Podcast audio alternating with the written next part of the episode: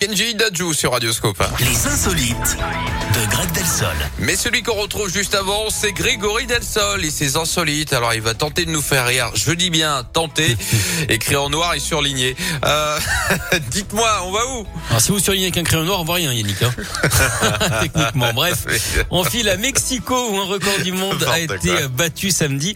Celui Ouais. de la plus grande leçon de boxe. 14 000 personnes se sont rassemblées dans la capitale mexicaine. Ce sont Oh. trois anciens champions du monde hein, qui ont dispensé le cours. Alors avec cette foule, le record établi à Moscou en 2017 avec 3000 personnes a été largement pulvérisé. Bon, Ouais. les moscovites savaient hein, que ça sentait le Russie pour eux.